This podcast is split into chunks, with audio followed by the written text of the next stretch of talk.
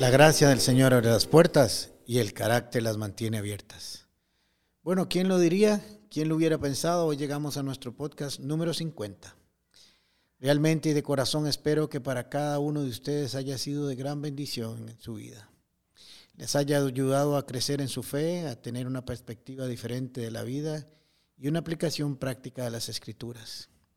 Si desean compartirme su experiencia con estos programas, escríbame a mi cuenta de Instagram, Pastor Alejandro Castro, o al correo puertas.paz.cr. Me alegrará mucho escuchar sus comentarios. Pues bien, hace tres programas inicié una pequeña serie acerca del rey Ezequías y en el primer capítulo les indiqué que concluiría con un testimonio. Pues aquí vamos. En el año 2007 iniciamos nuestro pastoreo en la comunidad Paz. El reto fue grande, el trabajo arduo, pero emocionante. Teníamos una expectativa gigante pensando en lo que el Señor iba a hacer en medio de la comunidad Paz nuevamente. Y así fue, la expectativa fue superada como Dios siempre supera las expectativas. Desde la misma semana que empezamos, la lucha fue muy fuerte, pero el primer domingo, después de que anunciamos que asumiríamos el reto, comenzó a asistir más y más gente, domingo a domingo, más y más gente. Y así ha sucedido constantemente por más de 14 años sin dejar de crecer un solo mes. Aún en medio de esta pandemia, seguimos creciendo con personas nuevas todas las semanas. Estábamos teniendo un gran despertar espiritual como iglesia. Las cosas no podían estar saliendo mejor. Claro, tuvimos que hacer algunos cambios radicales, pero era parte del proceso y lo entendíamos.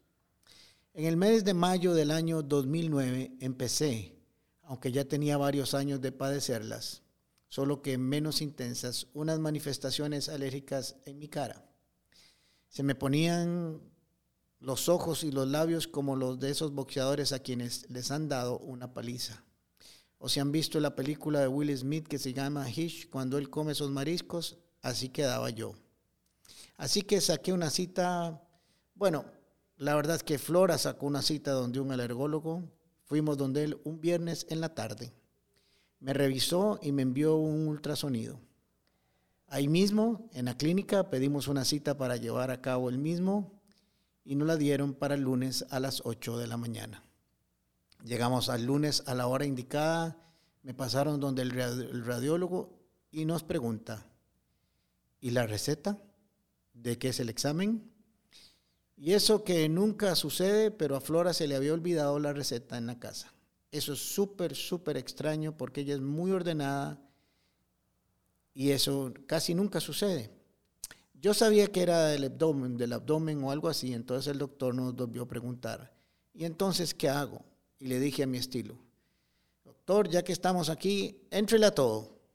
Ya que estamos aquí, revisemos todo lo que usted pueda. Me dijo, bueno, pues está bien. Empezó por un lado, por el otro.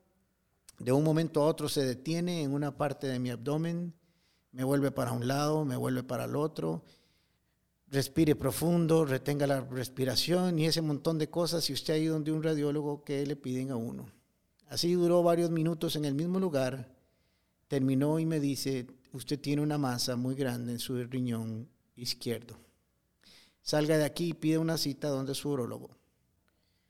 Pues ahí cerca, a una cuadra, estaba el urólogo que me veía desde hace muchos años. Nos fuimos para su consultorio de una sola vez y nos atendió, por así decirlo, de emergencia.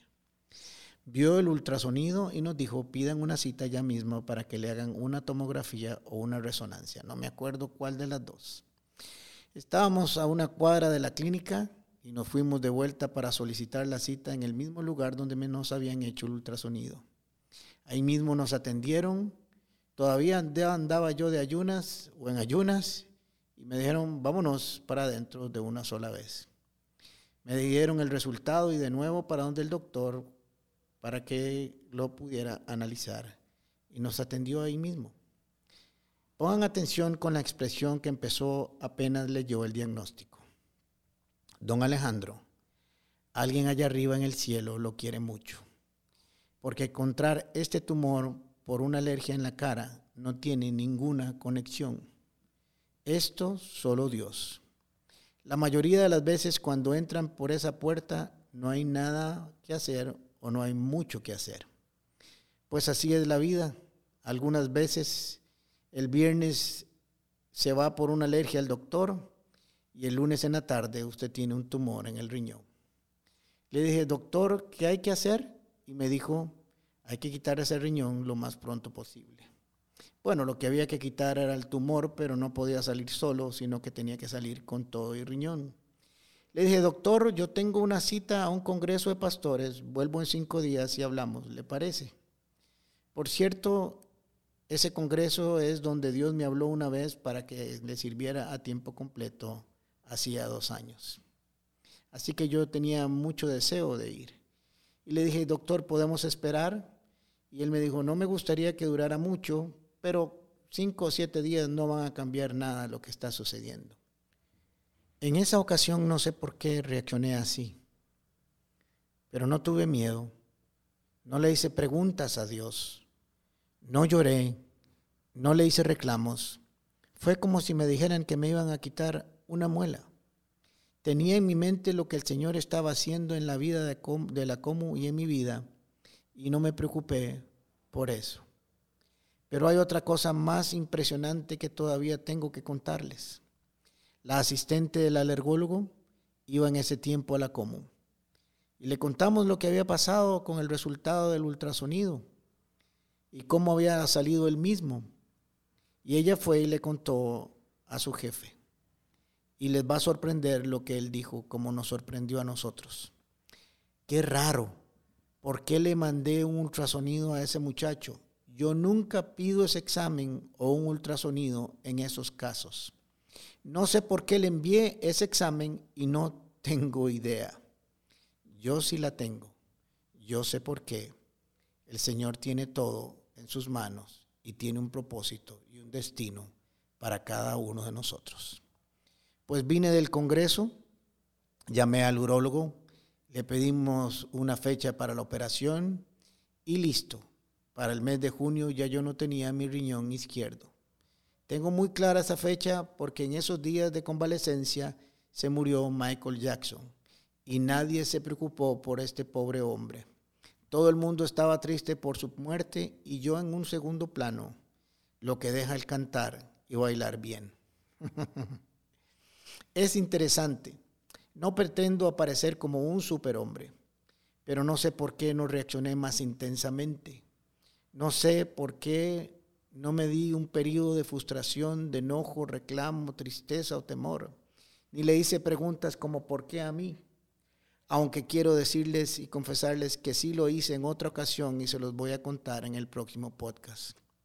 Recordando y meditando en ese acontecimiento me puse a pensar que la vida puede cambiar y cambia de diferentes y variadas maneras de un momento para otro, en minutos, en horas, cambia una noticia la existencia de una sola persona y su familia. Creo que nunca estaremos totalmente listos para recibir una noticia así, ni para un montón de noticias más que nos llegarán en la vida. Pero al menos, debemos de estar bien preparados para enfrentarlas de la mejor manera posible. Una de las cosas que he aprendido en estos tiempos es poner la mirada en el lugar correcto. Las noticias y situaciones complicadas al fin y al cabo lo que hacen es distraernos de nuestro propósito y que cambiemos el lugar donde hemos puesto nuestra mirada siempre. Escoger en quién y cómo confiamos y en dónde ponemos nuestra confianza es fundamental. En los momentos de adversidad y de malas noticias es importante que nos demos cuenta dónde realmente está nuestra confianza. ¿Por qué no te tomas un tiempo para pensar lo que han producido algunas noticias en tu vida y cómo has respondido a ellas? Esto te ayudará a enfrentar también las futuras. En ese tiempo pude entender más que nunca lo que dice Romanos 8:28. Sabemos que Dios va preparando todo para el bien de los que lo aman, es decir, de los que Él ha llamado de acuerdo a un plan. Puertas con el pastor Alejandro Castro es otra producción de La Comu Podcast. Música por Chisco Chávez. Temas de Luis Fernando Caravaca y voz adicional de Jorge Vindas. Y si no lo has hecho todavía, suscríbete a Puertas el Podcast en Spotify o iTunes Podcast.